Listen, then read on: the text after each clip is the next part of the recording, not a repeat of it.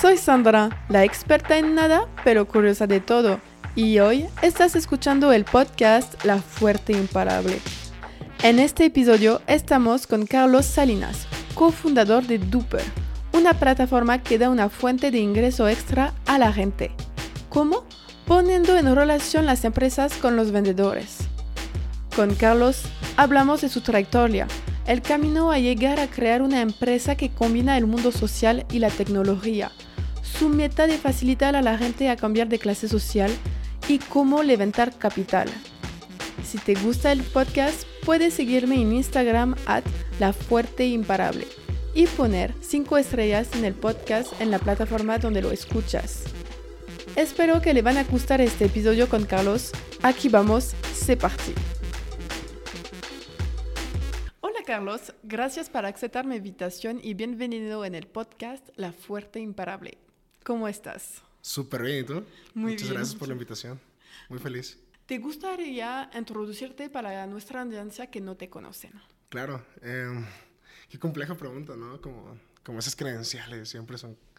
Pero mm, siempre me he considerado como una combinación entre impacto social, y también viene desde mucho mi familia ese, como ese background, y tecnología. O sea, son dos cosas que me gusta fusionar. Y, y la tercera yo creo que es también comunidad. Entonces me gusta como que combinar estas tres cosas y, y, y ser yo. Em, si nos metemos a profesional, pues tengo una startup, Tapatía, con inversionistas tapatíos, me, me enorgullece mucho decirlo, em, donde buscamos ser movilidad social en Latinoamérica, pero también fui ese niño raro en la prepa que hacía de todo, que tuve ahí buenas, buenas marcas en jabalina, que también es un deporte muy raro, lanzado jabalina, son historias ahí bien curiosas. Eh, comités estudiantiles, mi banda de rock, me- soy de Tepic, de Tepic Nayarit, luego venirme a Guadalajara, eh, muy foráneo, todo, o sea, la- ha sido toda una aventura, luego trabajar para un fondo en Silicon Valley, este, aquí dicen que Guadalajara es el Silicon Valley eh, de México, pero no es cierto. Estamos todavía- Pronto, pronto. nos falta mucho que hacer y estamos ayudando a que eso suceda. Este, y, y ya, o sea, siempre, siempre he sido como ese, como esa oveja negra, tanto en la familia, me salí de la carrera, o sea, como que siempre muy siguiendo mis propias, mis propios instintos, ¿no? Y ya, ya iremos platicando más qué hago, Sí. pero, pero por ahí. Esa es una super presentación, a- así podemos de saber un poco quién eres y todo. Y antes de hablar de tu startup de ahorita, de, es por Sí. eso que te conocí, vamos a hablar de tu background, porque para mí, como lo digo siempre, es tu background que hace que tomaste, tomaste todas las decisiones de hoy. Entonces, para mí 100%. es muy importante de, de conocer eso. ¿Cómo era Carlos Niño? Tartamudo. Muy tartamudo. Explica, como que... O sea, no, no podía hablar, tartamudeaba. Y, y era complicado porque me hacían bullying, claramente. Era muy penoso en ciertas cosas, pero siempre tenía unos huevos ahí fuertes también. Crecí con muchas inseguridades. Desde muy chiquito mis papás se divorciaron y, y fue complicada como cierta parte de la niñez. Pero como que eso no me, no me limitaba, como que siempre, siempre como que también hice tantas cosas, yo creo que por fuera, o, o desde muy chiquito, para poder sentirme yo al nivel de los demás. Como ¿Cómo que, como, como que si, ¿cómo decir? Como que si, ok, no tengo la familia perfecta, esto y lo otro. Mi familia me encanta, pero no es la típica familia mexicana. ¿Por qué? ¿Qué tiene de distinto de...? Pues el divorcio, o sea, empezando por ahí, Sí. varias cosas complejas, pero como que de esas inseguridades, aparte de tartamudear y demás, eh, como que eso mismo me hizo hacer cosas extra al ordinario, ¿Cómo que? como para, para ponerme al nivel de los demás. ¿Y qué hiciste, por ejemplo? Tener 13 años y romper un récord nacional en jabalina, o sea, cosas así. Este, poder estar como que dándole duro a, a poder hacer proyectos con mis amigos, era el que proponía de que vamos a hacer un video, vamos a hacer una banda, vamos a hacer un viaje, vamos a hacer esto, y como que todas esas cositas chiquitas las, las tomé muy en serio y, y esa proactividad, ¿no? Y, y de niño, pues no sé, era de muy pocos amigos, como reales, Sí, los buenos y son los Sí. mejores y ya. muy poquitos. Tenía muchos conocidos, siempre he sido muy amiguero, pero nunca profundizar, ¿no? Tanto. O sea, hasta la fecha te los puedo contar con la mano. Y soy una persona muy social, pero sí tengo amigos muy, muy, o sea, muy poquitos. Y, y eso también, pues, no sé, se vuelve compleja la niñez también cuando eres muy rechazado también por otros niños y niñas y, y, te empiezas a meter en tu mundo, ¿no? Como que empiezas a descubrir tú más, a hacer mucha introspección, porque cuando no hay con quién hablar, pues hablas contigo. Así, tus propias historias, crear tu mundo, etc. Y yo escribía mucho también canciones, poemas desde niño. Como que esos dos lados, como técnicos y, y como artísticos, no sé, se me desarrollaron mucho los dos. También por eso mismo, ¿no? Por, por estar solo y, y lo valoro mucho. Mi soledad es como mi tesoro más grande. Es donde te sientes bien, etc. ¿Y cómo la pasaste entonces la primaria en general? es chistoso porque yo estuve en una escuela de niños ricos okay. sin ser niño rico. Tenía una, una, tipo de beca, mi abuelo aportaba a la casa, era muy mexicana esa parte. Y pues también creces, no teníamos coche en mi casa, este, o sea, sí había ciertas necesidades, no era pobreza extrema ni nada que ver. Lo bueno es que vivía cerca de la escuela, me iba yo caminando solo.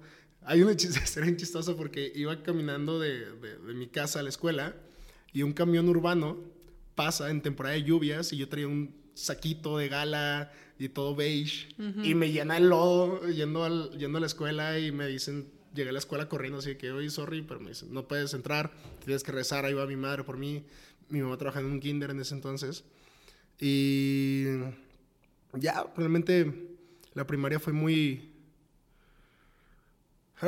muy X realmente. O sea. ¿No tenías mucho souvenir de esto? ¿Mucho qué? Souvenir como memorias o cosas así. Sí, tengo muchos, pero muchos son también muy externos a mí. Ah, ok. O sea, como que tengo muchísimos recuerdos. De, yo me cambié de escuela en tercero de primaria y eso me hizo cambiar también de estatus y demás. Eh, ¿Y después la secundaria cómo se fue entonces? La secundaria fue un poquito más divertida porque yo también ya me puse en modo, dejé de tartamudear un poquito menos. Es que te digo, me limité mucho en primaria, mucho, mucho, mucho. En secundaria ya como que estaba un poquito más suelto, ya iba a entrenar, adelgacé poquito en secundaria y, y ya me ligaba a niñas más grandes. Más social, Sí, etcétera. más social, este, sin ser protagonista de nada. O sea, en mi deporte sí, pero de ahí en fuera, fuera del atletismo y de mi jabalina y yo y, y de entrenar, o sea, yo seguía como muy reservado empezábamos una banda de rock que tocábamos en la escuela con ella. ¿En la secu? Sí, en la secu. Banda. Éramos esa, esa, esa bandita de secundaria que tocaba horrible, canciones de panda y cosas así. Súper bien, no, está increíble, sí. es como muy American Dream. Porque Ándale. en Francia nunca te van a dejar, no, ¿Sí? no existe eso como No, entera. casi rockeábamos. Y Juanito, el, el, que se encargaba del sonido, no lo, nos prestaba el sonido. Ojalá que nadie escuche esto de la escuela, pero nos prestaba el sonido de la escuela para hacer nuestras propias tocadas en nuestra casa. O sea, eso era ilegal, yo creo, pero nos daba chance porque también desde muy chiquito, como, como que mucha gente me empezó a adoptar. De que veían que, que no convivía con mi papá y ciertas cosas, como que muchas personas es como que me veían frágil en ciertos puntos uh -huh. y me acobijaban y me apoyaban mucho. Y hasta la fecha como que mucha gente me, me, me, me, recobija y me padrina y eso me encanta. Pues y sí. soy muy agradecido también con ellos. Ah, está qué lindo este, eso. Sí, y secundaria fue justamente ese parteagua donde dejé de tartamudear mucho menos, seguía poquito, pero también cantar y escribir y exponerme ante un público era, era un choque. O Entonces, sea, era... no, cuando hablaba, cuando cantaba no iba nada, estaba súper bien. Cuando cantaba haz de cuenta que se metía Elvis. Ojalá cantara como Elvis, pero era como que, hey, no, no pasa nada, aquí estoy seguro. Aquí es micrófono yo y, y, el bajo, tocaba el bajo en ese entonces. Y hasta ahí, entonces era divertido. Y después, entonces, la, la secu la pasaste bien, ibas sí, a la prepa. En, en la secu pasó lo bien, bien cool que fue este primer récord nacional. Fueron varios récords y me dieron una beca, me, me, dieron mi primera MacBook. O sea, como que, como que fue un cambio ahí donde ya tenía mi propio dinerito. Digo, me pagaban una beca muy tranquila, que eran como 1.500 pesos al mes. Para los que les gusta escuchar números. Sí, pero está bien pero, para un, un, niño de esta no, edad, man, es increíble. Super. Aparte no nos pagaban de que por seis meses. Y cuando llegaba, pues llegaba todo el acumulado. Ah, y era como que vamos al banco porque llegaron mucha lana. Y esa lana pues claramente la usaba para malgastarla por completo, mucha parte. Pero mucha otra parte también la invertí en mí. En comprarme que? un buen instrumento, en, en, en, viajar poquito. Iba mucho a competencias por lo mismo de atletismo.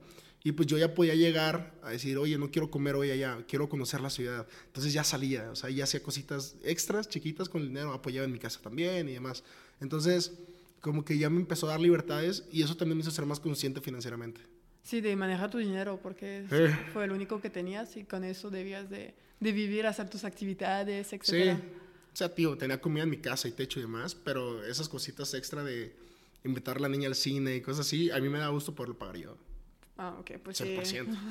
Y eso es algo que un niño de 12, de 13, 14, es raro que lo haga, pues. Depende si tus papás te lo pueden darle el dinero, porque conozco Sí. gente que, por ejemplo, el papá tiene un hijo y dice, ah, voy a ir al cine con mi amiga. Ah, sí, le da o con- dinero. Entonces le da dinero, pero Sí. tú lo podías hacer de tu propia cuenta. Sí, entonces- digo, no siempre, pero sí. Sí, Y aparte era muy barato en ese entonces todo.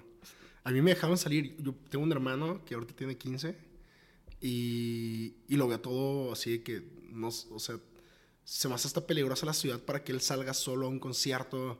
Yo en secundaria, y él, él es en prepa, yo en secundaria ya me iba a las tocadas de ska a quitarme la camisa y bailar con los cholos de no sé qué colonia. Ajá. Y, y ahorita ya veo que la, esta generación pues ya no lo, ya no lo hacen. No, no puede, es distinto. Y entonces, ¿cómo te fue a la prepa después? Siempre en Tepic. Sí, todo eso, todo, todo eso tiempo en Tepic. La prepa ya fue como el... ah, primero fue un choque de realidad, ¿Por qué? porque también era muy mamoncito a veces yo. ¿En Y qué parte? cambié de una escuela de ricachones a una escuela clase mediera, que es un CETIS, una escuela técnica. Ok. Y yo al Fresa, que venía del Colón, que es una escuela muy famosa en Tepic, una escuela marista. Y era como que muy buleado en esa parte, donde yo también tenía actitudes muy soberbias. O sea, sí, sí lo acepto, sí tuve mucho, una temporada muy, muy egocéntrica, Ujú. este, la cual he ido trabajando muchísimo. ¿Y por qué fuiste a este tipo de prepa tecnología? De tecnología. ¿Por qué no ir a una prepa clásica? Pues es clásica realmente, pero tiene bachillerato, se les llama. ¿Y qué No es sé si en? Francia ya no, lo sigue. No, ¿qué es? Haz de cuenta y te, va, te explico. Es como que las materias. Haz de cuenta que tienes especialidades, como si fuera universidad. Ok. Tienes alimentos que hacen comida, tienes eh, máquina eh, automotriz, en mi caso, de que te enseñan a reparar coches y combustión y demás. Y tienes, no sé, los que hacen contabilidad, los que hacen administración, como si fuera una mini universidad. Y tú fue como de tecnología todos que es aparte del tech. O sea, me fui a, a la carrera de, de automotriz. ¿Y por qué elegiste esta carrera tan joven? Pues es que es como parte de la prepa, entonces ya, ya está incluida, no es extra. O sea, ya sales con dos títulos, como de tu prepa normal y con la técnica. Ok, pero ¿por qué elegir esta especialidad? Porque era lo más acercado que podía encontrar para irme a ingeniería después. Ok, quería hacer, lo sabías desde antes que querías. Sí, no estaba convencido, pero era lo que había, básicamente. Más por Ok. presión familiar, no tanto por porque yo deseara ser ingeniero. Es Va. complicado ahí. Ajá. Y entonces, pues te gradúas de la prepa. Sí, la prepa, ese capítulo le llamo... El Carlito salió a echarle vergazos al mundo.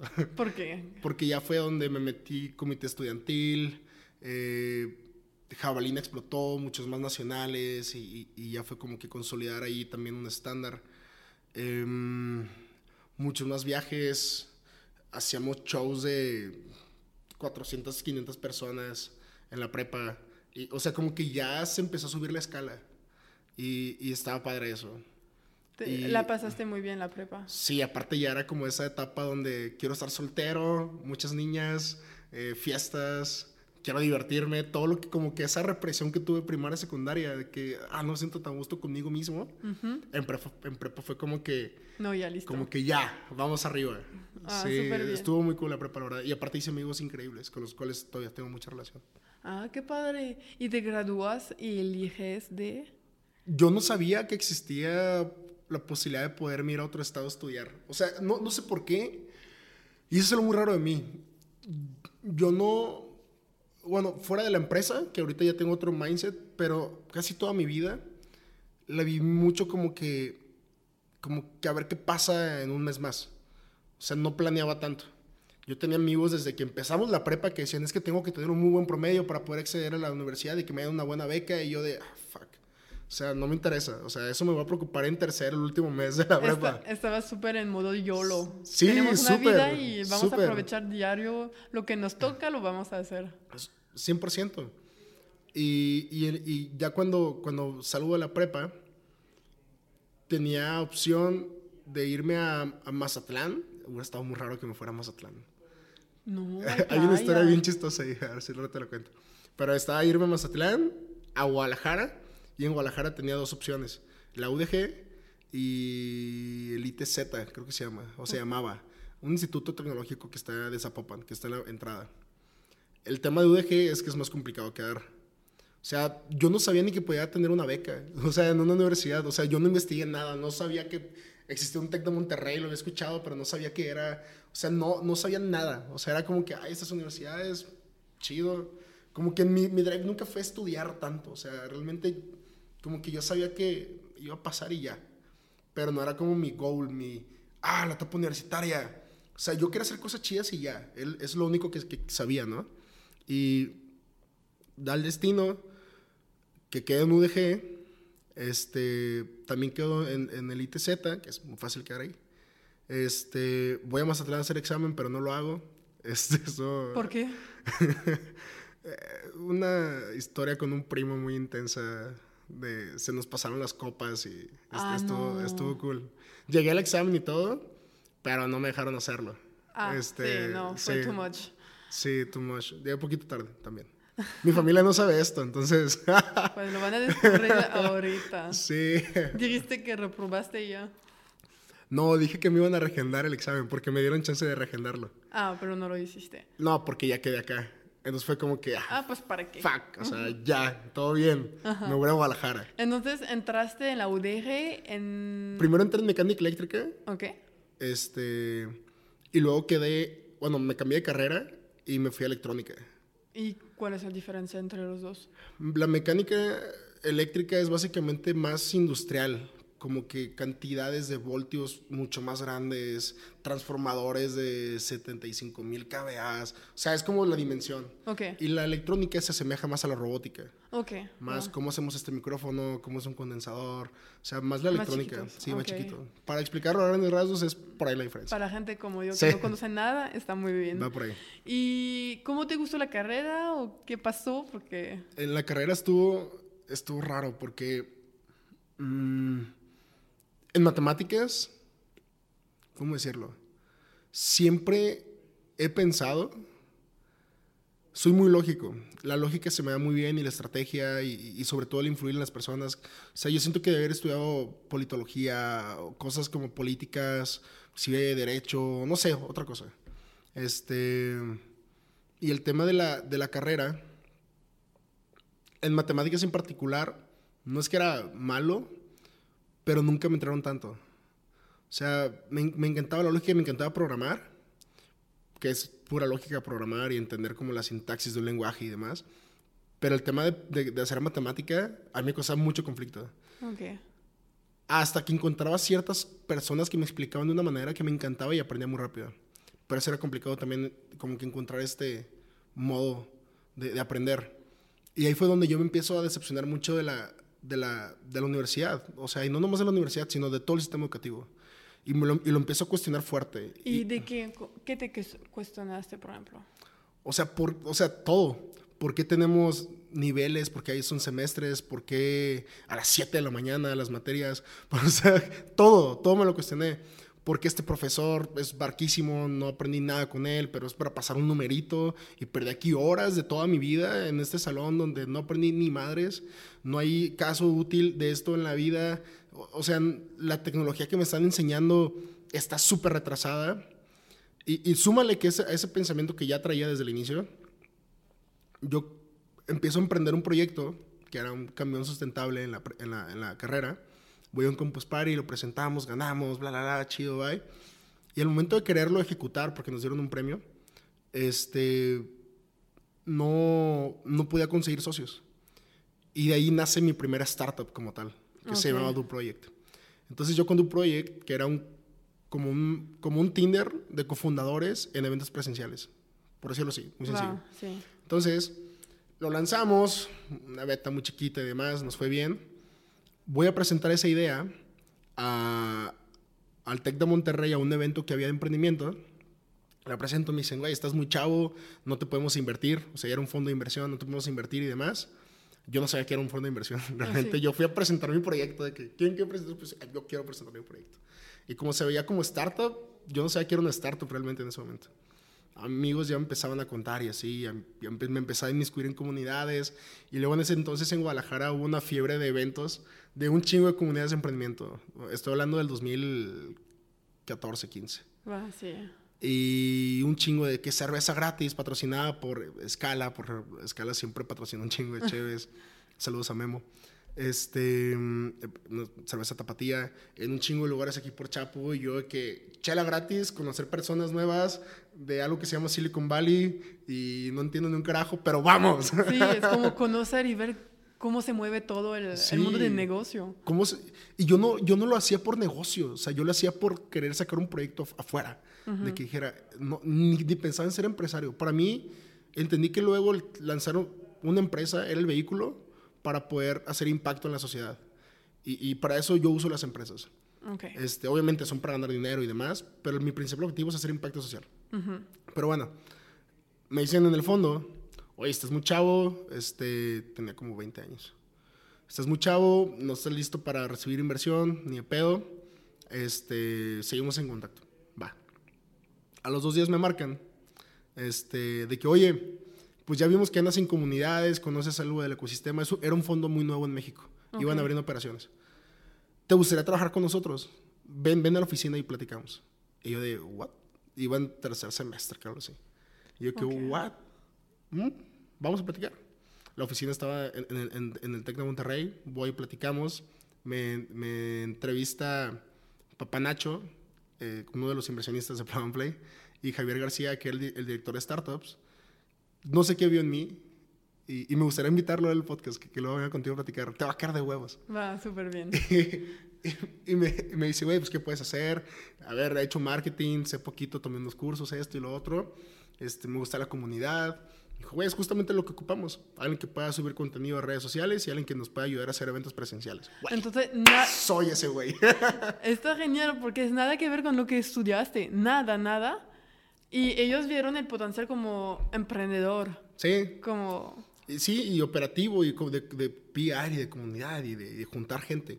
Siempre he pensado que ese es mi superpoder, conectar. Y, y total de que Javier, su entrevista fue preguntas súper abiertas, ambiguas. Yo creo que le caí muy bien, no sé. Y no están viendo los que están escuchando esto, claramente. Pero digamos que me dijo, a ver, puso su palma de la mano así como hacia mí. Hacia, high five? Sí, en como, como, como, un high five, ajá, como con un chocalas. Pero me dijo, acerca tomando lentamente, que no toque con mi, con mi mano. Ok.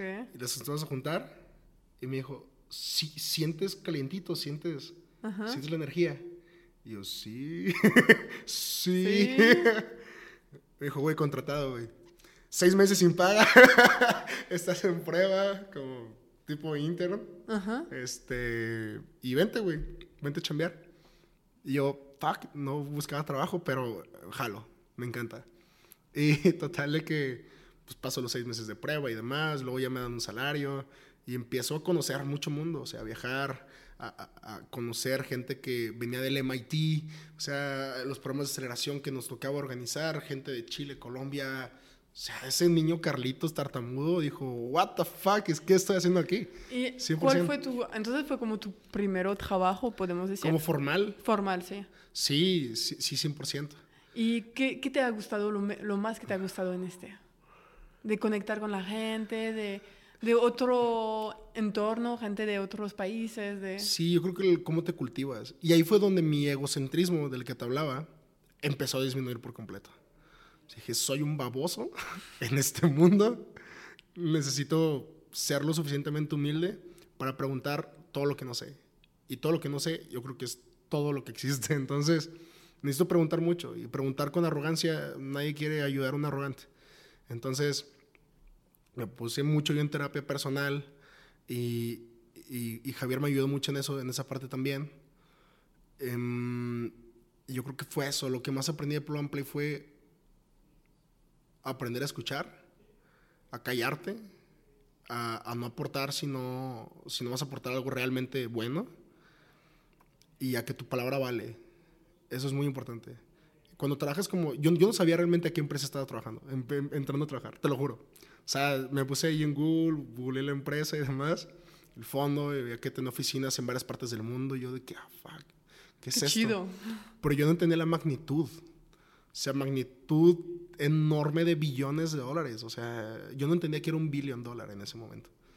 Eh, chavos, te pic, ¿sabes? No nos entrenan para esto de niños. Y sí, aparte no fue a este temporada, hace cinco o siete años no estaba tan común como ahorita. Sí, que un fondo no estaba tan verbalizado. Sí, Ajá, sí. Ahorita fue muy oscuro que solo una élite de la sociedad podía solo entrar. Elite, justamente. Y era Tec de Monterrey. Sí, pues el elite. Sí. Yo al Tec de Monterrey me empecé a acercar mucho por un diplomado que se llama Yo Emprendo. Ah, sí. Me dieron una beca, costaba como 30 mil, me dieron una beca, me costó 3 mil y, y, entré, iba, no creo si los sábados, no, iba los viernes, viernes como 5 horas. Cada viernes iba al TEC. Ahí fue donde me empecé a involucrar también mucho con el mundo de startups, más emprendedores. Este, creo que tuviste aquí a Hechu, ¿verdad? Sí. Con Hechu, cosas así. Ajá. decía, güey, ¿quiénes son estos vatos? Porque hablan tanto en inglés? porque dicen cualquier cosa y lo dicen en inglés? porque dicen porque hacen referencia siempre a libros que, que, tal vez no han leído por completo, a frases tan rebuscadas. y yo de que, güey, soy cholo de fake, ¿sabes? Y fue como un choque, un choque cultural donde dije, wow, qué chingón que traigo el calcetín roto, pero ando acá. Estuvo bueno. Pero sí, andabas de un mundo por un otro, moviendo de entorno y ver cómo te gustaba salir, como salir de tu, zona de confort para ver qué se hacía más allá. Sí, y, y bueno, ahí se empieza a forjar también mucho carácter. Y, y Plum Play fue eso, duré cerca de tres años. Ok. Este... ¿Pero si guiaba la universidad a lo mismo? ¿o ah, pasó? Eh, ahí, ahí, está el tema. Yo haciendo tanto viaje, hablando con tanta gente, iba a la escuela y me deprimía. O sea, decía, ¿qué estoy haciendo aquí? O sea, no estoy aprendiendo nada útil. Lo único que estoy aprendiendo es saber entregar una entrega. Lo cual ya sé hacerlo, porque ya tengo entregables en la chamba también. Sí, te, te, aprenden a ser empleado. Aparte, o sea, a mí me, me veían profesores y me decían, Salinas, tú puedes ser muy bueno para trabajar en Continental o en estas empresas que eres un número. Y, y yo de, ah, fuck, no, no, me veo ahí como todo gris. Un tiempo me quise hacer la idea yo de a huevo, a huevo, ser un ingeniero buenísimo. Y luego me di cuenta que en México, o sea, realmente llegar a ser un muy buen ingeniero, no como aquí hay mucha maquila en México, no hay tanto diseño de producto. Y, y, era como que, a ver, me tengo que ir a Alemania, a otro país, o sea, la curva, mi familia no me va a poder apoyar para poder hacer esos, esos MBAs o esos, no sé, más posgrados y demás, va a ser muy complicado luego con así, andar dependiendo, ya viví eso con mi familia, no, o sea, no, tiene que haber más formas que al final yo pienso que cuando estás buscando un trabajo, una profesión o dedicarte a algo, hay un job to be done. Ya me siento como esos del TEC. O sea, hay algo que tienes que hacer, que es mantenerte bien, tener un buen hogar, que no te falte nada de salud, este, y, esas cosas básicas que todos conocemos. Para llegar ahí hay millones de formas. Hay millones, millones de formas en las que las personas se mantienen de una forma normal. Y ya, ¿por qué irme por ese camino que tiene un chingo de piedras?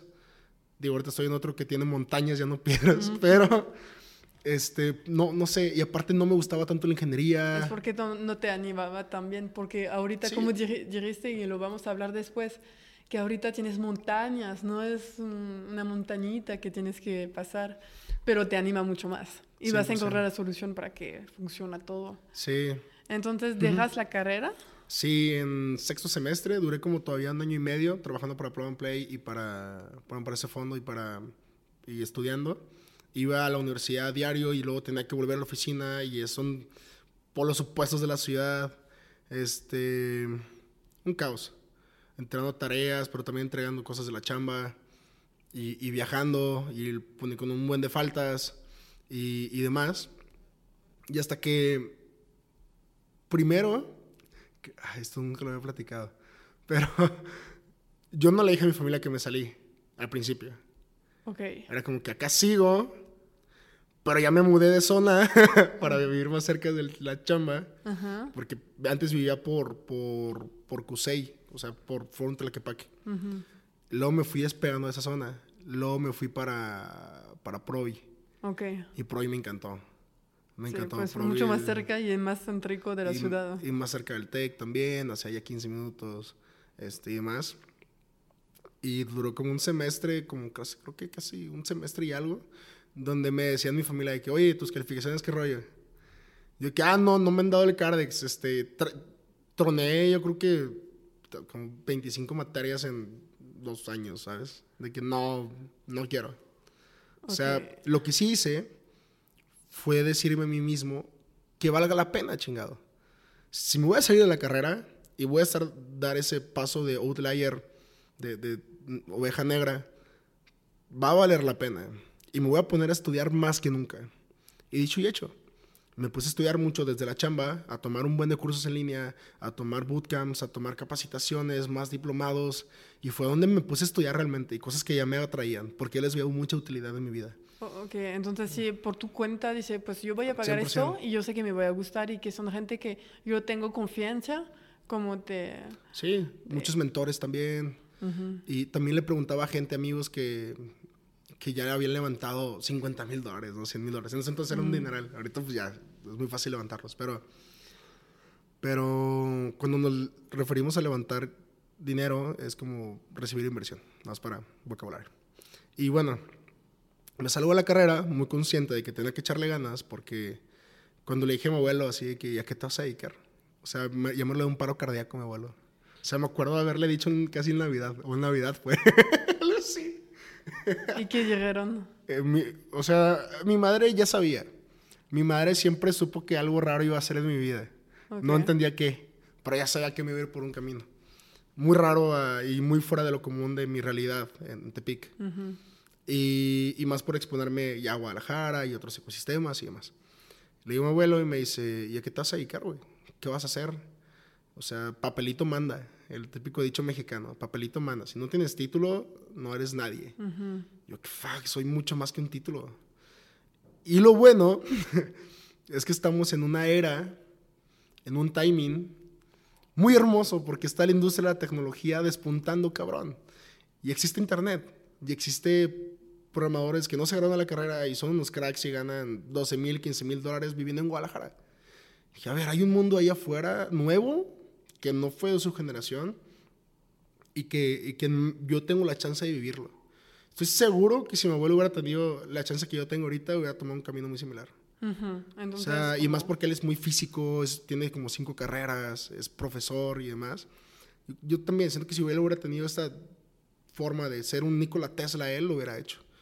Y para hacer cosas grandes no puedes seguir el camino de todos. O sea, eso es una realidad.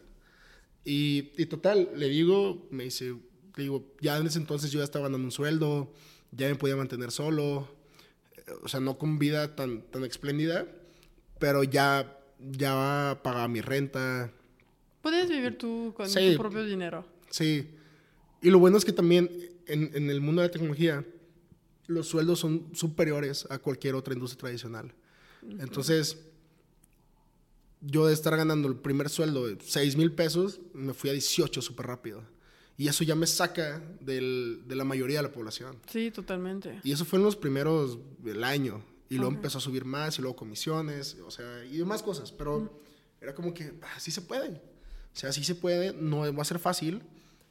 Y algo que yo no entendía, que creo, que creo que esto le va a poder ayudar a mucha gente. Cuando entras al mundo tech, sin una especialidad, debes encontrar un rol en, este ecosistema. Trabajar para un venture capital, un fondo de inversión, eh, programar, diseñar, eh, ser CEO, que por un buen CEO tiene mucho background de producto, crear producto, eh, tiene que ver con UX, UI. Y a mí me costó mucho entender cuál iba a ser mi rol. Porque si bien tengo habilidades muy natas para el diseño y para conceptualizar ideas y demás, todo el tema de community, que es otra carrera por completo, también me encanta. Y el tema también financiero me, me, me agrada. O sea, hay un tema ahí de, que me, me gusta, no soy el mejor ni nada de eso, pero me gusta. Entonces también empezar a tomar ese rol ahí perdí tiempo. mucho tiempo, de hecho, como unos tres años, en lo que yo me estaba descubriendo, o sea, qué rol iba a tomar. Yo no sabía que si, oye, ¿qué pasa si un día truena plug and play o, yo, me corren? ¿Qué voy a hacer? O sea, y como no estaba tan mainstream en la industria, los roles tan definidos y demás, era como que, ah, estaba, estaba aterrado porque se me salía la carrera, ¿qué me voy a dedicar? O sea, como esas crisis existenciales. como tenías el susto como tu abuelo, pero no lo vas a decir y decir, ah, pues voy a regresar a la carrera. Tengo que encontrar una forma de que seguir si a un momento me salgo que puedo comprobar mi experiencia en una Ajá, justo, justo, justo. Y eso era complejo, porque es, ¿qué haces? Hago eventos, muchos eventos, hago redes sociales, y ahorita ya son roles muy definidos en startups que son community management, eh, no sé, como, como ese tipo de roles más marqueteros y, y, son bien pagados, pero son muy juniors, realmente. Hay personas que lo han llevado a seniorities muy buenos, pero la mayoría son muy juniors. También dije, ah, es que ese rol está chiquito, o sea, no voy a ganar la lana del mundo. O sea, como que una crisis ahí.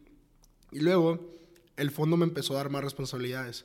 Ya no solamente hacía como como redes sociales y demás. Ya me estaba haciendo muchas más operaciones. O sea, de correr programas de aceleración, que es algo que hacemos Javier y yo, este, atraer a startups de todo el mundo que vinieran a vivirse a México tres meses, este, hacer el macroevento. Hacer más a la parte un poquito más comercial. Comerciales las operaciones, tal, tal. Y estuvo bueno, o sea, estuvo cool porque yo ya estaba empezando a ver también cómo se hacían las inversiones, qué tipo de vocabulario, qué negociación se hacía, qué tickets, la, la, la, la, la. Cómo pichar en Estados Unidos para que invirtieran en las empresas latinas, siendo realmente nosotros ese puente. Y total, eh, Javier sale de Plug and Play y yo me quedo con su chamba. Ok. De ¿a qué startups le invertimos? Y yo de, ah, creo que no estaba completamente listo, pero bueno, vamos a darle. Y bueno, Plug and Play México cierra ese mismo año que ya empiezo a tomar esas, nos vamos a trabajar a, California, a Silicon Valley. Entonces, ¿mandan todo a la oficina de, Todos los que estábamos, íbamos cuatro personas, tres personas. Les mandan a Estados Unidos. Nos mandan a Estados Unidos y que busquen su equipo allá nuevo porque el de México ya va a cerrar. Y el director que era, el director que estaba aquí como México, se va a hacer su MBA a España. Entonces, agarren chamba allá con algún equipo de allá. Y fuck viene una crisis. ¿Qué, voy a hacer? ¿Sabes?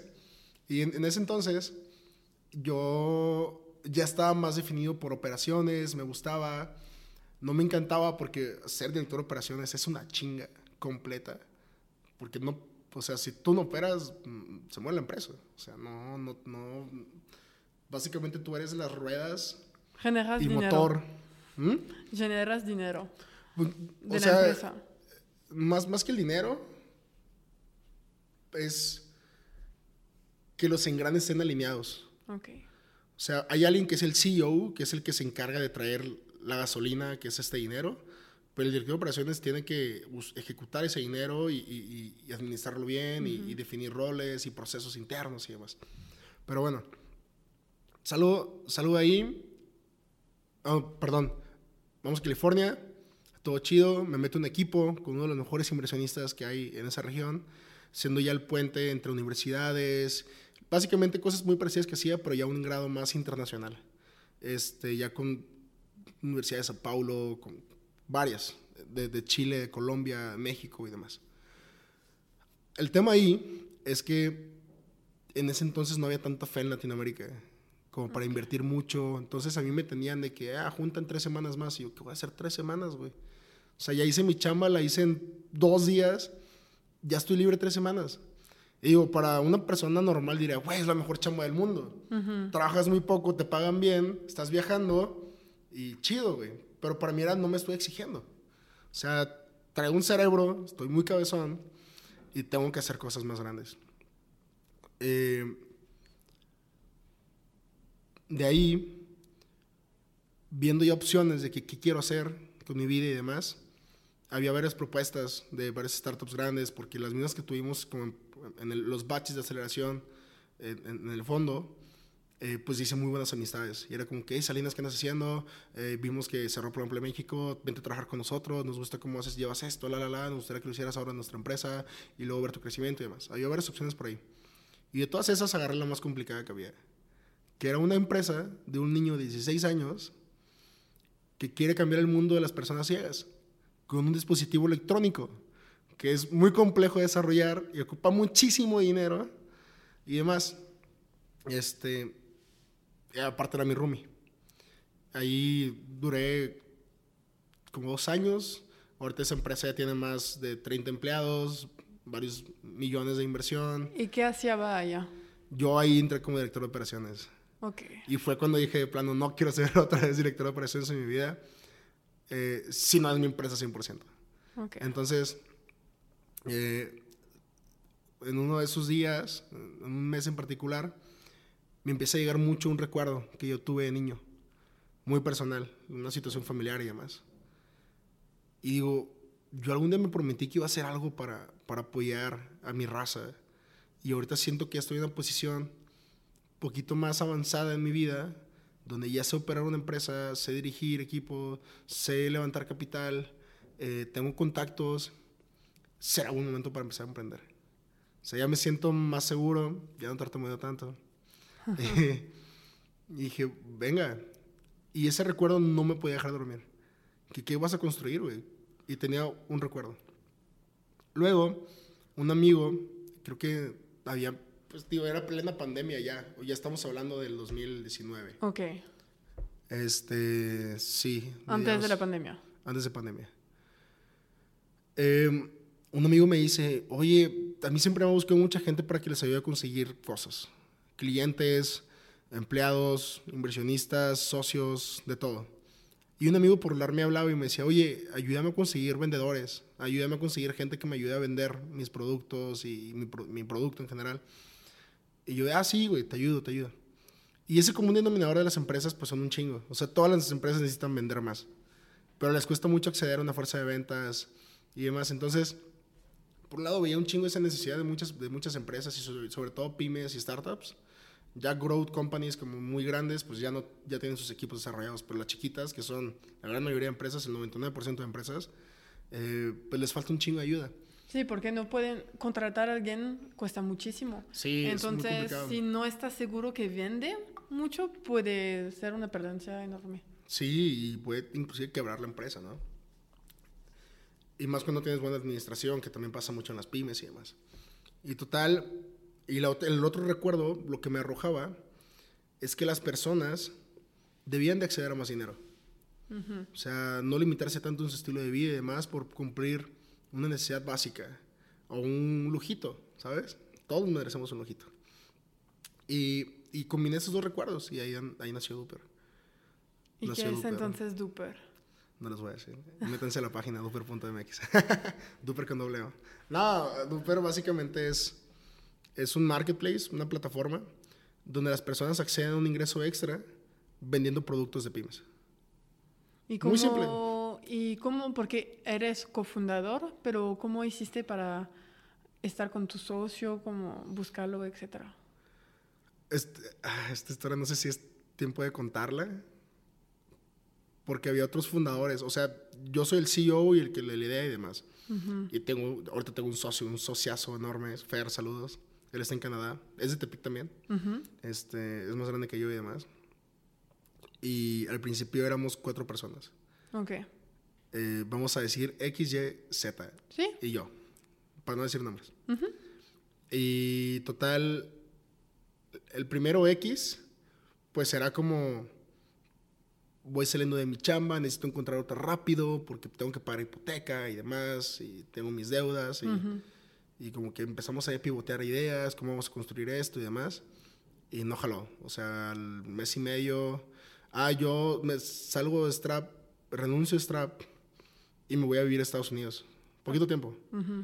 Y como que quise dar un cambio, me da COVID y me regreso. Fue un caos, un caos ese viaje. Pero estuvo muy espiritual y muy intenso. Muy, muy intenso. O sea, fue un choque de drenar todo el burnout que traía. Como que pensar qué iba a hacer, aparte en la Sierra Navajo, en Nuevo México. O sea, no, no había casi en internet. Con Paul Di Sousa, un amigo muy, muy complejo de entender y de explicar. Pero es una guía espiritual muy fuerte para muchos empresarios y demás. Y es muy buen vendedor y, es de la India, pero ya es norteamericano. Este, y tiene un rancho porque hay 500 acres, no está muy grande el rancho y tiene caballos y chivas. Y, y en la noche era muy terrorífico porque se escuchaban los, le, le llaman los, los coyotes, un coyote. Gritan bien feo la noche, me parecen como que se están matando a alguien, a mí me da terror. ¿Y cuánto tiempo quedaste allá? Nada, como me iba a ir como un mes, me quedé como un par de semanas porque me dio COVID, o sea, estuvo horrible. Y luego sin seguro internacional y demás, fue, fue todo un tema. Y ya ahí un socio sale, otro socio no hacía nada, no ejecutaba, y yo dándole chance. Y era el socio que programaba, ¿no? Oye, no has avanzado nada en la plataforma, no has avanzado en la plataforma, ¿qué onda? Tenemos que lanzar, tenemos que hacer esto, tenemos que lanzar para yo poder ir a conseguir inversión, conseguir poquita atracción y, y estar bien todos. No, es que tengo mucha chamba también, la, la, la. Sí, no fue y su que- prioridad a este es que- momento. y, y uno como, como socio, como CEO, tiene tres roles en particular. El primero es setear la visión y la misión de la empresa, entender a dónde vamos, no tanto la estrategia, sino entender bien, o sea, cuál es el motivo, ¿no? De todo esto y poder convencer, que ese es justamente el segundo rol, atraer talento. Entonces, si no tienes bien tu visión y tu misión muy clara, es muy difícil que puedas traer a alguien adentro del barco o adentro del cohete. Entonces, ese es el segundo rol. Y el tercer rol es que nunca falte dinero en la cuenta de banco. Y para, para operar, ¿no? La empresa. Y como, y como este socio estaba huevoneándole durísimo, hablo con él, le digo, sorry, dude. Bueno, para eso empiezo a buscar yo socios otra vez. Busqué una semana, tuve muchísima suerte de encontrar a Fer por Y Combinator, una de las mejores aceleradoras del planeta, y que está, en, Silicon Valley. Y platico la idea, ah, somos de Tepic, chingón, qué chingón, hacer una startup de, de tepicenses hacia el mundo y querer romper y demás. Le gustó mucho el porqué, aparte él entendía esa realidad de la, con la cual yo crecí también. Y entendemos el problema muy a fondo y fue como que vamos a arreglarlo o a intentar aportar nuestro granito de arena, ¿no? Que es el tema de falta de acceso a fuentes de ingreso. Ujú. O sea, eso es lo que nosotros atacamos, fuentes de ingreso. Que puedas tener una fuente extra que te pueda ayudar a subsistir muy cabrón. Como esta persona que es contadora, pero también trabaja de Uber, por ejemplo. Es un ingreso extra. Eh, Mucho más fácil hacerlo en Uber que, tra- trabajar- que trabajar de Uber. Mucho más fácil. Y más cool, realmente. Este, y bueno, eh, consigo a Fer y le digo a este, al, al primer co-founder de que, hey, dude, te vas, Ok. te vas. O sea, le di tres chances, no respondió, ningún deadline, ningún nada entregado. Eh, era muy amigo mío. ¿Y Es cómo la pasaste? ¿Mandé? ¿Cómo la pasaste de tener esta conversación con un amigo tuyo que es también socio de tu eh, empresa? Sí, lo bueno es que en ese entonces pues no había tanto que eso asociar, no había ni un producto, entonces era un concepto, era una idea donde si morimos pues nadie se va a enterar, porque no hay ni un logo todavía afuera, o sea, X, ¿no? O sea, está bien, o sea, no, no, no había un contrato firmado todavía, no había una, un registro de una empresa y demás. Ok. Entonces todo tranquilo. Y total, Fer se une, él teniendo todavía un trabajo full time en Canadá, viviendo él en Canadá, y empezamos a trabajar. Y qué buena química tuvimos. Ahorita tenemos ya como cinco meses trabajando y todo muy a gusto. O sea, nos confrontamos cuando debemos de confrontarnos, nos apoyamos, nos echamos porras, nos mandamos good vibes cuando voy a pichar. De que, hey, voy a pichar ahorita, eh, send good vibes y ahí está Fer, hey, buena. De que, Ok. "Hey, cerramos, cerramos inversión, venga, huevo, qué chingón. O sea, y, y es muy buen socio y entiende cómo desarrollar la plataforma por completo, tiene muy, mucha experiencia en desarrollo, eh, en, en manejar equipos tech y demás, y, o desarrolladores. Y, hemos trabajado bien.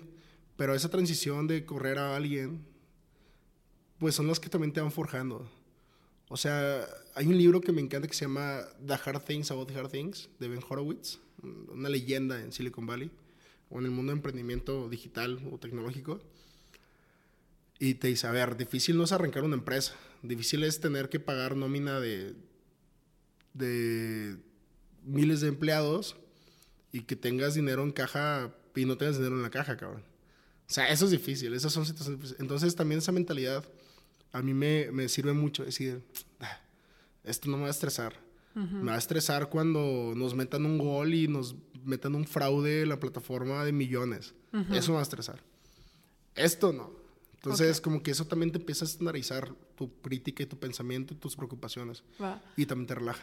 Ajá. Y entonces te juntaste con Fer y fue pues ya vamos a darle. Y le damos duro. Y, pero como lo dijiste, necesitas dos cosas, inversionistas, necesitas de encontrar las empresas y los clientes y pues los vendedores. Los, los vendedores. Entonces, ¿cómo, ¿cuál fue tu primer real paso como en público? Qué buena pregunta.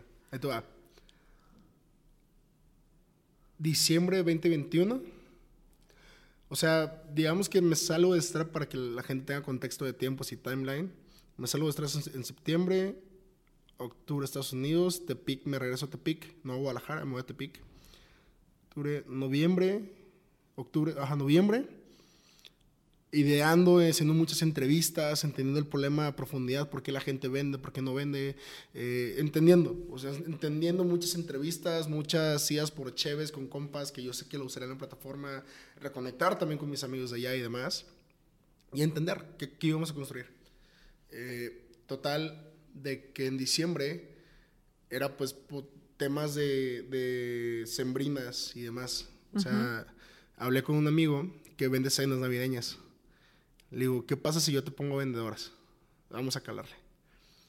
Y total, empezamos a transaccionar, empezamos a vender cenas navideñas, cenas navideñas. O sea, queriendo yo entender cómo se iba a cobrar, cómo iba a ser el proceso. Realmente no buscábamos transaccionar tanto ni, ni, ni hacerlo grande todavía. Era como que entender procesos internos de la empresa que debemos de tener. Cómo se envía, cómo se recoge, cómo se cobra, cómo se dispersa el dinero, cómo se le paga la comisión, cuánta comisión es bueno, cuánto no. Entonces, probar con la gente de confianza para ver cómo iba a ser a grande escala. Porque tienes que probar con alguien para ver si funciona bien el pa- de pagar, de contratar y sí, en el sitio web, etcétera. Totalmente. Y en ese mismo diciembre lanzamos ya la primera página, una página en Wix. O sea, me la armé en dos días. Este, una narrativa súper fea. La. Puta, si te contara. Yo creo que la cambié unas 500 veces. Mínimo. Mínimo. Los textos, el diseño, la imagen, el botón, bla, bla, bla, bla, bla. Que la gente se registre, pero la gente no entendía. Y, y empezamos, o sea, así empezamos. O sea, el chiste era el primer paso de aventarte. Total, diciembre, enero, diciembre y enero sobre todo, pues ya empezamos también a hacer otros proyectos, a transaccionar cosas de real estate, cosas de servicios, para nosotros también entender si íbamos a entrar solamente a productos físicos del día a día, eh, o también meternos a servicios o, o- o cosas, proyectos más grandes, arquitectónicos y demás. De- o sea, hicimos mucha transacción por ahí, o sea, sí movimos algo de lana, y dijimos, ok, vamos a arrancar con productos físicos. Dijimos, ya, yo estaba casi solo, Fer entró en enero, de hecho. Este, y paramos la operación para entender, ahora sí, hacer el producto digital. Porque en ese entonces, cuando alguien compraba o, o alguien vendía, yo tenía que meterme a Mercado Libre, crear un link de cobro, subir todos los productos y en ese proceso gastaba 15, 20 minutos. Imagínate eso por 10, 15 al día y aparte estar operando lo demás y aparte armando la narrativa, el equipo, construyendo la aplicación. No, esas cosas deben de ser automatizadas sí o sí. Sí, y eso fue lo que hicimos. Febrero paramos como que de transaccionar, se siguen transaccionando, siguen personas vendiendo, pero o sea, ya las tengo muy automatizadas a ellas, de que venden por lo mismo. Cada mes ya tienen sus clientes y ya les están vendiendo y tranquilos. Entonces ahorita está muy, ahorita justamente estamos por lanzar ya la primera versión automatizada. Estoy muy feliz por eso. Ah, felicidades. Sí, Fer se la ha rifado muy cabrón. Hacemos buen equipo porque yo hago mucho producto, que es lo que te decía, mucho UX, UI, cómo hacer la interfaz gráfica, de la, cómo se ve, cómo, dónde darle clic y demás. Y Fer se encarga ya de programarlo. Ok. La parte tú, eh, la parte eh, visible, vamos a hacer decir del sitio web o Sí. de la app y él, la gráfica más bien, y él todo que, pues, para que funcione Sí, atrás. el- los fierros, como diríamos en México, los fierros detrás de, de todo. El servidor y demás. Y empiezo a levantar inversión. Ya con la atracción que, que demostramos en estos primeros meses, realmente yo empecé a levantar inversión. Igual vamos a explicar porque creo que a mucha gente le interesaría saber cómo se levanta una ronda de inversión sí, en esta sí, etapa sí, claro, tan temprana. lo que te iba a preguntar, de hecho. Va. Yo trabajo por un fondo, ya es mucha ventaja. Ya le traigo ventaja grande a muchas personas.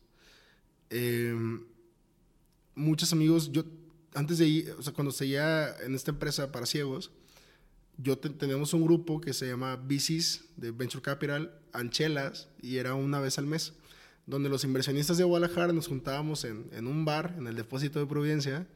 Saludos a Jesús Briseño y a Michelle, que, que ya subieron mucho las cervezas, por cierto.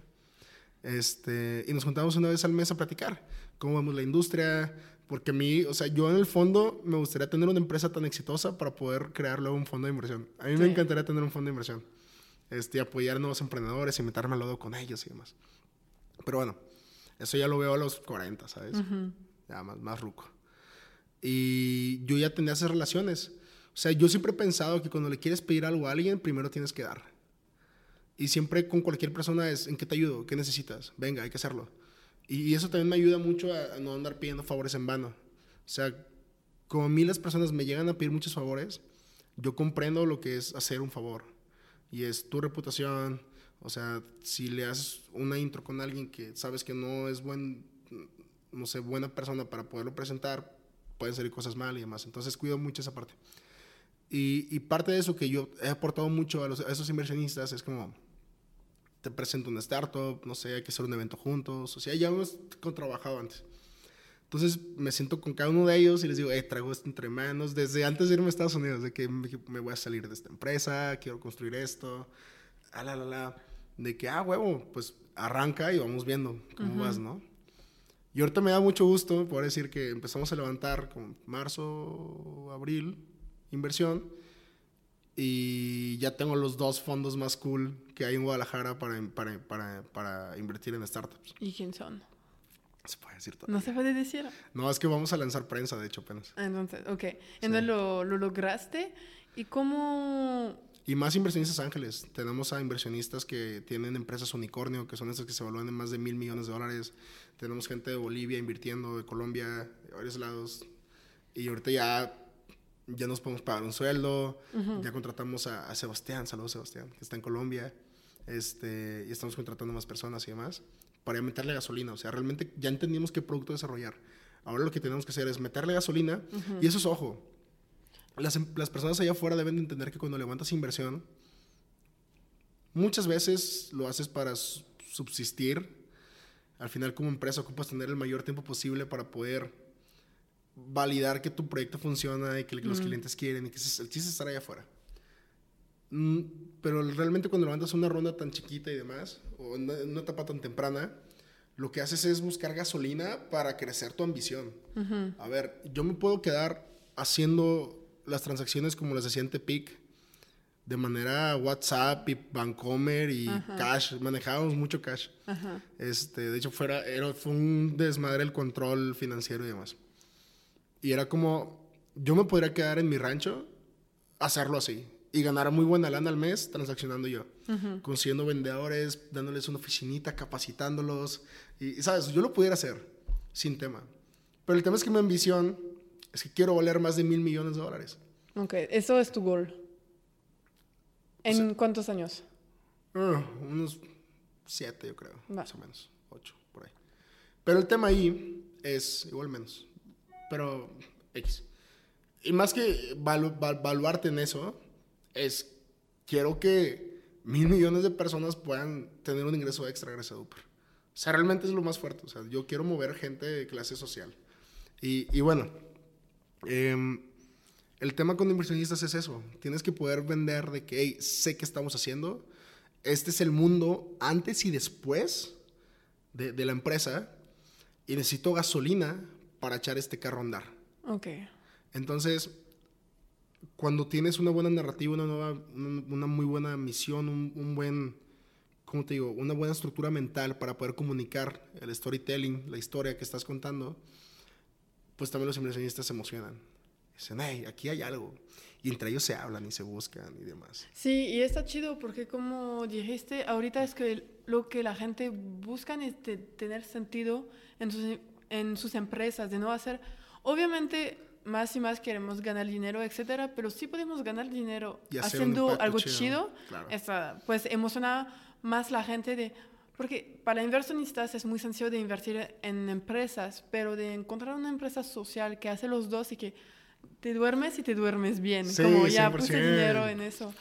Pero como, mi pregunta también es, ok, parte de inversionistas lo encontraste porque conocías gente, porque tuviste la oportunidad y, la, y conociste a la gente suerte y bien, cabrón, sí. No, es oportunidad, porque hay gente que pues no, es, gracias, pero me quedo en México, no voy a Estados Unidos. Sí. Hubiera pasado eso también.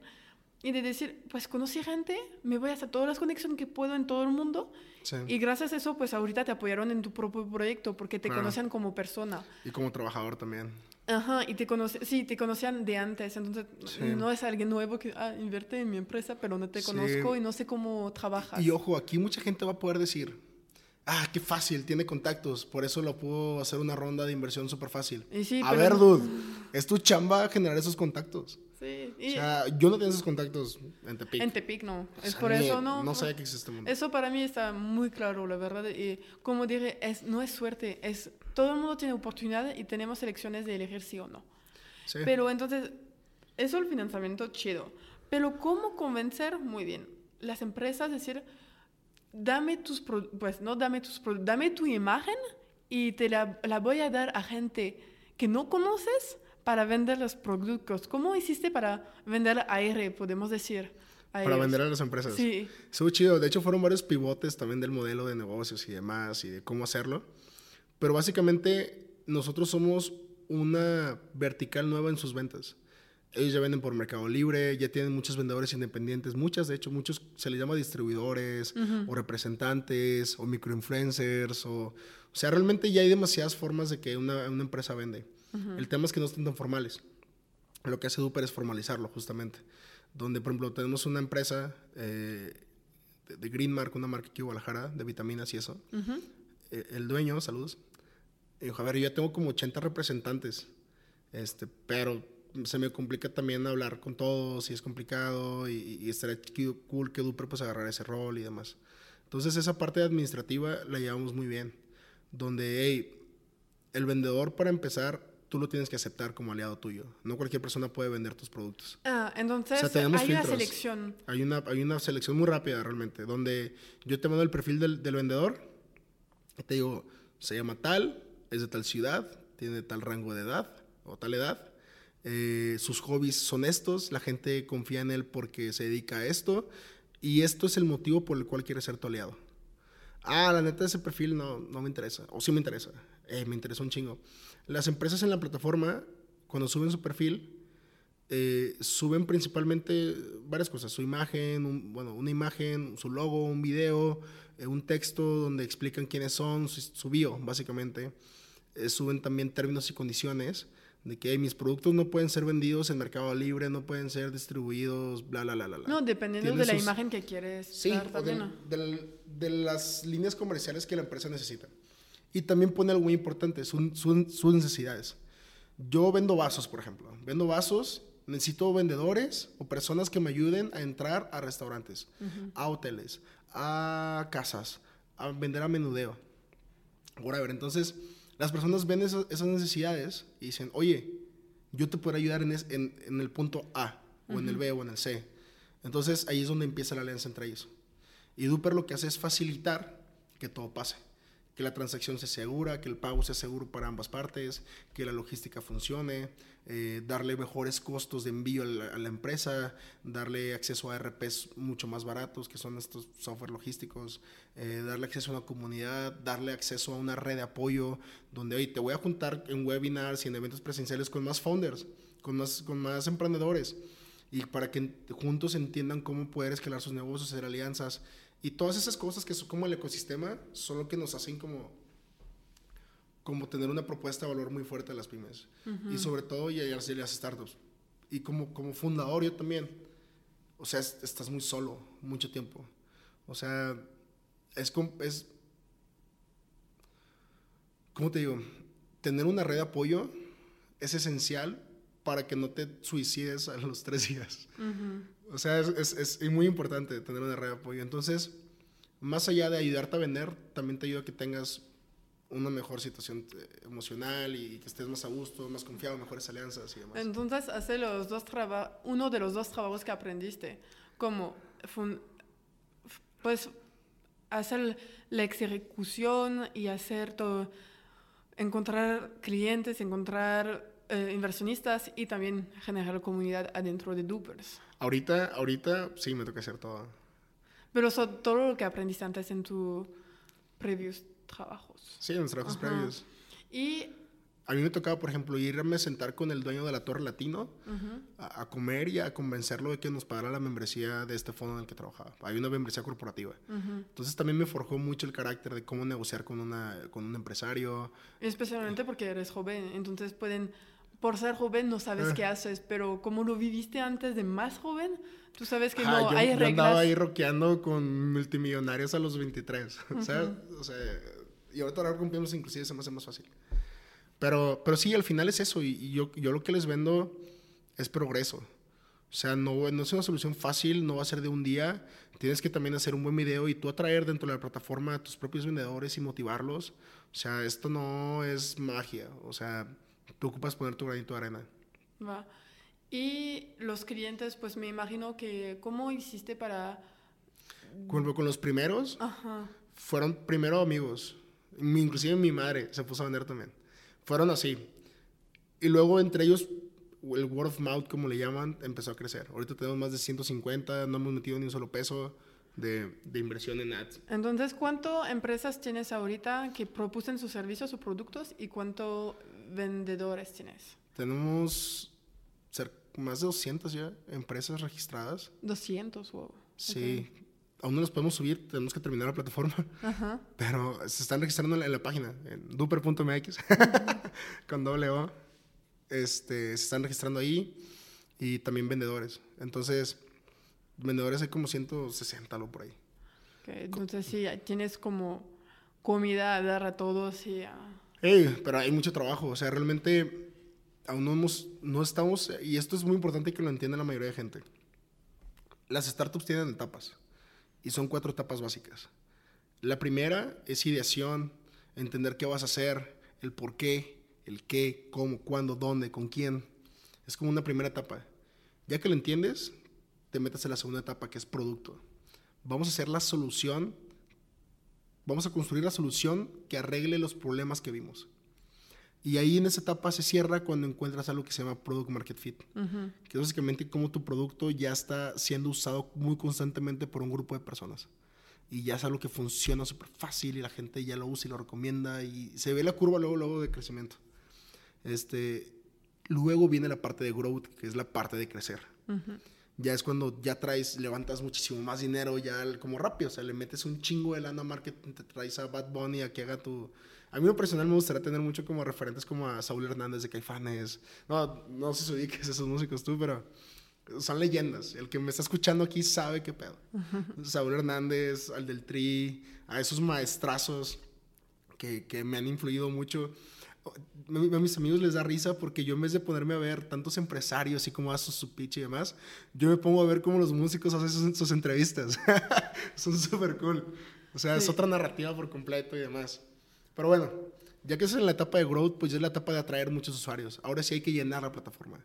La plataforma ya está lista, ya puede aceptar millones de personas, ya podemos transaccionar, ya tenemos políticas de todo, reglas del juego establecidas, donde ahora sí vamos a crecer exponencialmente. Y la cuarta etapa es madurar, ya es formalizarla, tal vez llegar a la bolsa, de- a la IPO, como se le llama, este, salir a la bolsa, valer más de mil millones, ya empieza a formalizar. ¿Y cuánto piensas que vas a poner todo, tener tu plataforma lista para tener como toda esta gente, millones de gente, etcétera? Yo creo que en un año, ¿Un año? un año y medio, tal vez. Ok. Sí, es, es, es complejo llegar al product market Sí, sí, total. La mayoría de empresas se mueren ahí, no llegan. Entonces es de pasar esta etapa de, de Es una, crecimiento. ¿Mande? Es de pasar esta etapa de... Sí, de, de producto. Mm. O sea, hacer muy buen producto y para eso ocupas gente muy adecuada. Nosotros ahorita estamos construyendo un board, una, una junta, como le llaman en español, creo. Un board es básicamente un grupo de personas que son muy expertos en temas, con los cuales te juntas una vez cada tres meses a decir, a ver, estábamos aquí, vamos para allá, ¿cómo vergas le vamos a hacer? ¿Qué cosas yo como CEO no estoy viendo? O como socios, Fer y yo no estamos viendo. ¿Qué tenemos que prever? Entonces ellos te ayudan mucho a eso, tener esa guía. Y a mí en lo personal me gusta tener muchos mentores. Ahorita te puedo decir que tengo una red de más de 20 mentores. Con los cuales les pregunto cosas muy específicas. O sea, ya me dicen muchos de que, ni me digas cómo estás, dime qué necesitas, cabrón. Sí, pero eh, creo que está mejor también porque a veces la gente quieren pasar por, por muchas formas cuando necesitan algo. Y la verdad, yo creo que me agüito, de verdad, más cuando me dicen, hola, ¿cómo estás? Y quieren algo así Y después me preguntan algo y yo soy muy directa. Yo, pues no, dime, no pasa nada, vamos a tomar un café, después no pasa nada, pero dime lo que necesitas. No de, pendejar en mensajes para eso, yo soy como, yo prefiero pendejar en vivo que pendejar por mensajes. Sí, ya, 100%. luego, luego, dime. Sí. Y la gente se acutan porque yo lo hago revés. Oye, ¿cómo es? Oye, no es como, ¿me puedes ayudar en esto? ¿Sí o no? No puedes, ya, listo. Y tomamos un café el siguiente día. Sí, sí. Que las personas son muy le rodean mucho las cosas. Pero... O me falta de educación también, podemos decirle de esta otra forma. Ah, yo también soy muy como tú en esa parte. O sea, pero también es como, a ver, traigo un chingo en la cabeza, no es momento para cotorrear, cotorrearemos luego. Y luego nos vamos por mezcal y cerveza si quieres. Pero ahorita es como que tengo cosas que hacer. Sí, te creo. ¿Y cuál es entonces tu objetivo para los próximos meses o próximo año con Duper ahorita? Tengo una meta muy personal está muy raro esto, pero me gustaría poder ser la empresa con las estrategias de atracción de usuarios más creativas que hay en el mundo. O sea, cómo hacemos campañas de guerrilla. ¿Si ubicas ese término como de guerrilla? Sí, creo que sí. No lo, como no lo puedo definir, pero creo que lo entiendo. Es como, como hacerlo muy underground, muy hustler, muy como si una banda fuera a tocar, poner stickers en toda la ciudad y cosas muy creativas. O sea, a mí me gustaría mucho poder poner una bandera ahí alta, donde hay Duper hace o sea, publicidad muy creativa. Eso a mí me encantaría, ser una empresa referente en eso. Así como Apple lo hace con sus comerciales súper épicos y sus presentaciones una vez al año y demás. Este, eso también me gustaría hacerlo. O sea, mis objetivos también es crear una comunidad muy fuerte de todos los dupers, ¿no? De todas las personas que están dentro como empresas o como vendedores. Para mí no son vendedores, son aliados. O sea, son, así les llamamos, son aliados. Este, y crearlo muy fuerte, o sea, poder en un año, año y medio, en dos años más, en un año creo que, o a final de este, vamos a hacer el primer eventito chiquito donde va a ser yo creo que aquí en Americana, donde vamos a invitar a los usuarios de que vénganse por chelas y vamos a presentar al, al güey que vendió más este año y premiarlos y, ¿sabes? Crear esa comunidad. Ah, sí, de hecho no te pregunté y es algo que quería saber, para alguien que está interesado a vender algo, ¿cómo se pasa como toda esta parte de cuánto puede ganar o cómo se pasa en comisión, etcétera. Sí, la comisión promedio que puedes ganar con nosotros de cualquier producto ahorita físicos es alrededor del 25%. O sea, realmente es muy buen margen, es un estándar muy bueno en la industria. Em, lo que está cool es que vamos a integrar algo en la plataforma donde ya te vamos a depositar con los impuestos pagados para que puedas usar ese dinero. cuando hablamos de movilidad social no solamente hablamos de darle dinero extra a las personas, hablamos de que tengan salud financiera. Y es como que, a ver, toda la lana que yo te voy a depositar ya está pagada de impuestos, ya la puedes usar para mejorar tu estilo crediticio, ya la puedes usar para tener un crédito hipotecario mejor y demás. O pagar tus dudas, etcétera. Sí, o sea, ya, es limpio, o sea, literal ya lo puedes usar para tener un mejor estilo de vida. Y las personas hemos estado haciendo análisis y las personas que siguen vendiendo y demás, por bajita la mano, puedes ganar entre 500 y 3 mil pesos al mes. Okay. O sea, básicamente cuando no le echas, cuando le echas inclusive hueva. Solo por conocer gente. ¿Mande? Solo por conocer a algunas personas. Sí, por publicar en tus redes sociales y demás. O sea, estamos hablando de que si ganas mil pesos, vendiste cinco cosas que valen mil. y, y, vendemos muchos kits de cosas, o sea, que son tickets como de mil, setecientos cincuenta pesos. Entonces, llegar a mil pesos realmente es relativamente muy sencillo. Yo lo que le digo a, a los aliados, a los vendedores, es, güey, no ocupas tener mil clientes que traerlos uno y buscar otro y buscar otro, buscar otro. A ver, ármate 50 que sean de base y véndeles a ellos constantemente, güey. Y, y, te va a ir bien. O sea, ya no ocupas andar haciendo mil y un maromas para poder llegar a ese, a ese constante mensual. Que es lo que se busca, tener un constante mensual. Las personas que ya se lo toman más en serio pueden ganar desde dos mil hasta diez mil pesos al mes. extras. Ojo, esto es dinero extra, no es para que tengas un full-time job, que mucha gente sé que lo va a agarrar, Pero también estamos por implementar cosas, sistemas que son de ventas de mayoreo.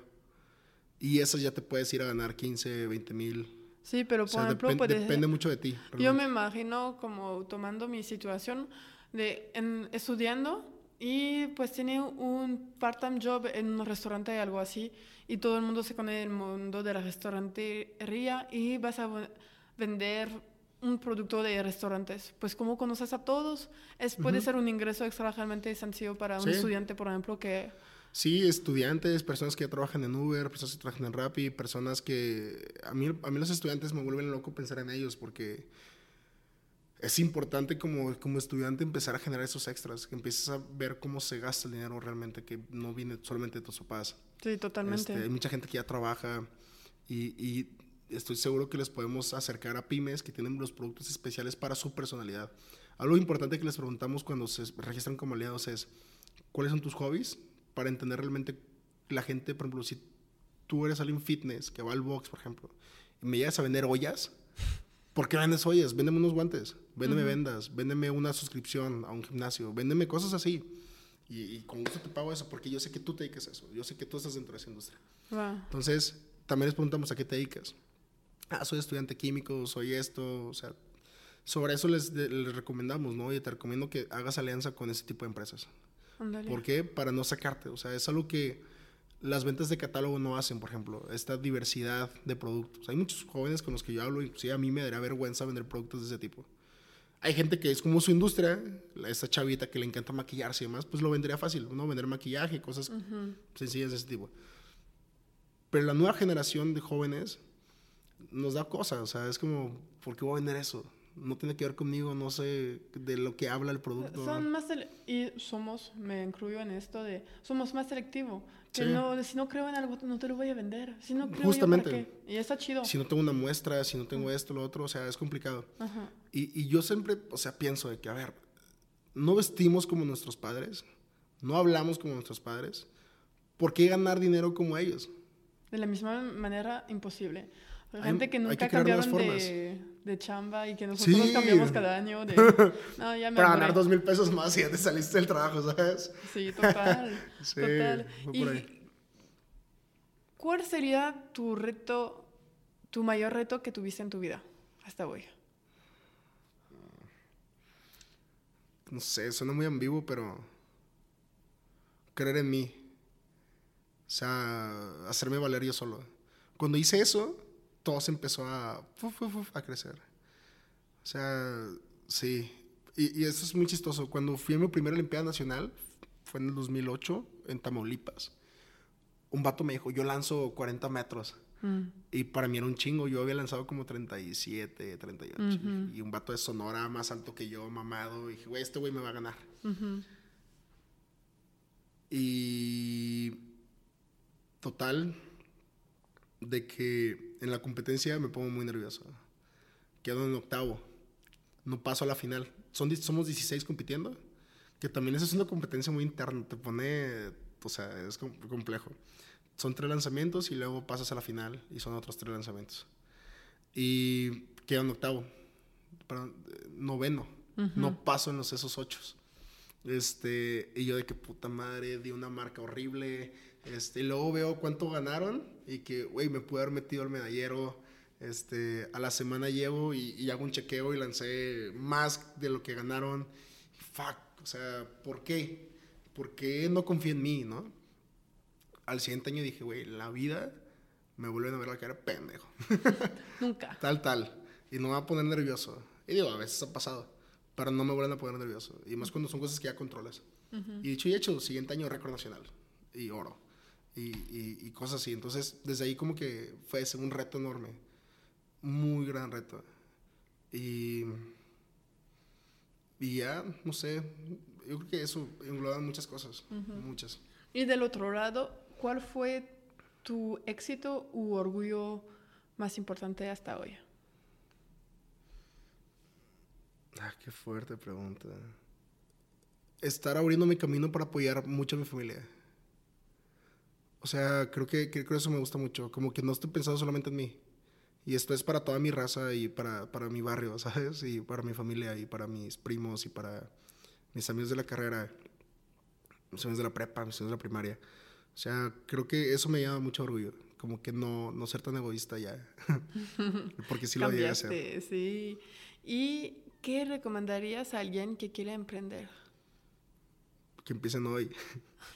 es muy ambiguo ese y creo que todo el mundo lo dice, pero es, empieza hoy. O sea, es que a mí me pasaba y a veces dudaba mucho de emprender porque yo pensé que tenía que saber todo antes de emprender.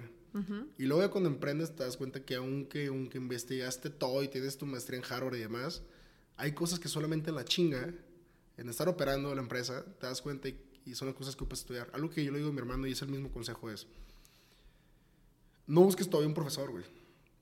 Empieza por tu cuenta. Y te vas a topar con cosas. Ya que juntes un puñadito de cosas, ya vas a buscar a alguien. Y le preguntas, ¿cómo resuelvo todo este cagadero? Y es mucho mejor ese framework, porque ya avanzaste. Y ya va a decir, ok, ya arrancaste tú, ahora sí te va a poner tiempo. Ahora sí vale la pena tomarte una llamada de 15 minutos. Pero si eres esa persona que todo el tiempo está preguntando consejos y demás, y no opera, y no salió al mercado, y no está ahí como que haciéndolo realidad, es como, güey, ¿cómo te va a ayudar si no sabes ni qué preguntar? Entonces va mucho por ahí. O sea, ejecuten, encuentren qué cosas tienen que preguntar y sobre eso busquen a las personas adecuadas. Y si no tienes una red de contactos, sorry, construyela. o sea, vete a eventos, LinkedIn, eh, métete a cursos, no sé, hay foros abiertos. Twitter, hay mucha gente que ya está cotorando esto, no sé. Sí, ahorita apenas los decimos de como de una ciudad grande que tiene un chingo de eventos. La verdad, si estás en una grande ciudad, no hay excusas, de verdad. Sí, no. Pero también en pueblos chiquitos, júntate con gente de... Sí, juntarse con gente de tu pueblo que hacen cosas chidas. Preguntar sin... Oye, pues... Por ejemplo, en Tepic la gente que se dedica al emprendimiento, la neta, les faltan más inputs. Yo siento que no lo hacen mal. Yo he intentado colaborar con ellos y no, no se puede, son muy mal quedados. Si se dice a tal hora llegan súper tarde o no llegan o te cancelan, o sea, son muy mal. Les faltan muchas formalidades. Sí, darse disciplina también de lograr las eh, cosas. Andan haciendo mil proyectos a la vez. Y eso lo notas mucho. En ciudades grandes la gente está muy enfocada en una sola cosa o en un par. Y en ciudades chicas la gente anda haciendo de todo. Y eso tampoco, tampoco es bueno. Y, y sí, si eres de ciudad chica y no tienes el acceso a venirte a, ciudades más grandes o, metrópolis, internet. Sí, también. Hay, hay plataformas como Platzi, comunidades que ya se están creando, digitales 100%, entonces buscarlas. Pues hay opciones, entonces, amigos. Y estamos llegando al fin del podcast y todo el mundo tiene que contestar a algunas preguntas. Si tuvieras, la primera, si tuvieras la oportunidad de cenar con alguien vivo o muerto, ¿quién sería? Escuché un par de episodios tuyos y dije, esa pregunta me va a costar mucho. Eh, fuck no sé, o sea, te diría que Nikola Tesla, me, ha influido mucho Nikola Tesla en muchas cosas. ¿Quién es? Alguien, un chavillo ahí que inventó algo que se llama la corriente alterna. Perdón. Básicamente es cómo se mueve toda la, electricidad y tiene muchas patentes y, hizo el radio, muchas cosas muy interesantes. Yo creo que él será una de esas personas que tal vez no me abriría ni la puerta porque era muy introvertido, murió solo y demás. Pero tal vez él, Einstein dicen que era buen pedo. Y, que ese cerebro debe estar interesante echar la cotorreada, ¿sabes? De invitarle un mezcal. A ver qué, a ver qué sale. No sé con Einstein. Pero, más, más allá, ahorita en lo personal, me gustaría echarme una cena con Carlos Cenas de Gortari. ¿Quién es? Carlos Salinas de Gortari, el, el expresidente. Ah, sí, pues sí. Mira, tú eres francesa, no sabes mucho de esto, pero la gente que está escuchando, me llamo Carlos Salinas, creo que ya saben, pero echarme una cena con Salinas de Gortari y con, y con Ricardo Salinas estaría bien cagado, esos dos, así juntos, una cena. Que sale de esta escena. Sí. ¿Nos podrías hacer alguna recomendación de algún libro, podcast, película o música que te inspire? Música 100% false. Esta banda, creo que son británicos. Eh, Falls se escribe. Se me hace sorprendente su música. Janis, que, que, escribe y que toca la guitarra y canta. Wow, me, me vuelve loco esa banda. Radiohead también. Me tripea muchísimo. Me encanta, me encanta. Y Deftones. Esas tres bandas son como mi, mi top. ¿Y son las bandas que escuchas como al, al día a día? Sí. Mucho rockcito mexicano también me gusta. Me gusta mucho Siddhartha, Los Porter. Mucha banda tapatía me gusta, de hecho. Y, y bueno, en temas de inputs, de hecho la pregunta esta está buena porque es básicamente qué te influye en tu cerebro. Sí. Y son los inputs, qué, qué escuchas, qué, qué, qué sientes, ¿Qué haces dejas cuando- entrar a tu cerebro. Cuando caminas en la calle, ¿qué haces? O Sí. cuando estás solo en tu casa y no tienes que hacer, ¿qué haces? Sí. Les recomendaría también que se contrataran Platzi, creo que está cool, porque puedes aprender de muchas cosas, sobre todo de la industria tech, marketing, inglés, programar. O sea, eso también es algo que les recomendaría mucho a mucha gente. Estudien, nunca paren, como dicen, nunca pares de aprender. Pues sí, 100%. Y un libro en particular... ah, ahorita estoy leyendo se llama Principles, creo. Y habla justamente de producto, diseño de producto. Creo que cuando sabes diseñar producto, te, te ayuda mucho. O sea, hay varios, hay varios libros muy buenos, muy interesantes. Pero sí, les recomendaré más música, no se trepien tanto. Va. Y me gustaría saber si hubiera alguien a quien quisieras que yo entrevistara para hacer algún otro podcast. Al Javi, tráetelo. ¿Sí? Te vas a reír mucho con él. Ok. Es un tipazazazazo. Este, te puede contar historias muy buenas. Que te cuente por qué me contrató realmente. Y por fin, ¿dónde te puede contactar nuestra audiencia que quiere hablar contigo? Salinas a Carlos en todas las redes sociales, creo. Ah. Salinas a Carlos y, y ya.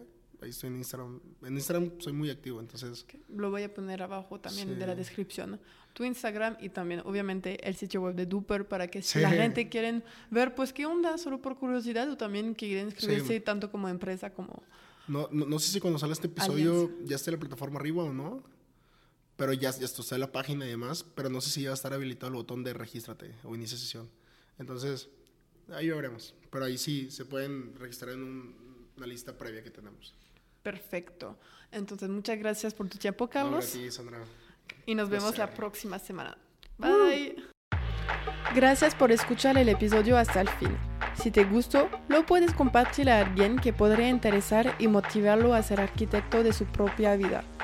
Nos vemos la próxima semana con un nuevo invitado. A.